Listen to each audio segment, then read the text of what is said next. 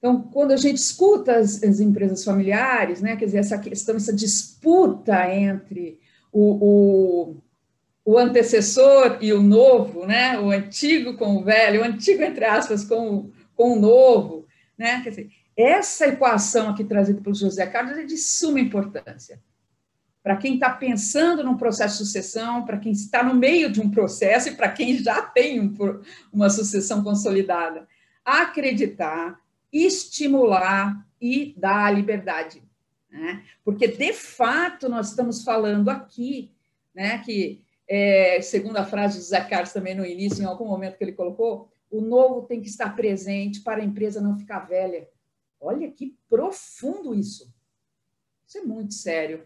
Mariana, qual, qual análise você faz aí? Que complemento você pode fazer para gente com relação ao que o José Carlos colocou?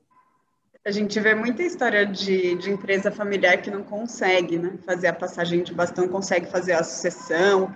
E, e, e para mim, é, eu não sei quando você está no meio do olho do furacão, às vezes é difícil de enxergar, mas é muito nítido que não é na empresa, é essa formação. A Mariana teve estímulo porque teve acesso ao livro, à cultura, conviver com isso desde sempre. A gente sempre foi estimulada aí, aí ao teatro, a conviver com música, a leitura é, a, aprender a questionar as coisas. Depois, tem, tem às vezes é, dá para arrepender, né, pai? Porque a gente entra, você fala, a gente não tem briga, mas entra nos embates. Quer dizer, não é que a gente concorda e diz, ah, vamos aí, que é, é um dos desafios da sucessão. As duas gerações não pensam igual, não vêm da mesma forma, e, e, e a riqueza do negócio está nisso. É, é, misturando um pouco com a tua pergunta, Márcia, do feminino também para mim, em muitas empresas, erro da sucessão, não é dizer assim, ah, o erro o erro está na formação de, de base muitas vezes, porque a gente aprendeu em casa a dar valor nas coisas, enxergando o quanto né, os pais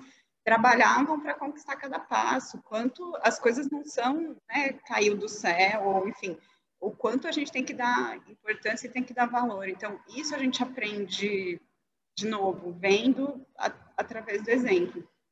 E quando você fala na sucessão da empresa, essa base tem que estar feita. Não adianta chegar na hora de passar o bastão e achar que se constrói isso. Isso é uma construção de uma vida inteira. E, e, e quando a gente é, quando a gente fala no, no papel do, do sucessor, né? E aí eu misturo um pouco essa história do feminino que a Marci trouxe também.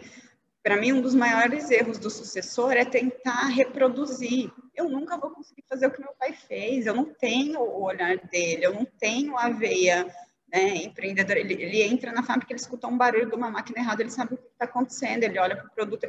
Não, não, é isso que eu tenho. Então, o, o dar certo, para mim, tem essa formação de base que vem desde sempre, é berço, sim, Daniela, é, enfim, sei, é formação de, de, de, de aprender as coisas e é muito pelo exemplo. Tem o saber buscar ajuda, né? E isso é uma coisa que muda muito, por exemplo, de mim para o meu pai muda muito. Meu pai teve que se virar, ele teve que fazer as coisas sozinho, não tinha onde buscar ajuda. E era o que o momento pedia. Eu já cheguei num outro momento, e, e para mim era muito mais fácil olhar e falar: a gente não vai dar conta disso aqui tudo sozinho. Vamos buscar. Foi assim que a gente conheceu o Moacir, por exemplo. A gente precisava de ajuda. E foi fundamental essa ajuda para a gente conseguir fazer a transição depois.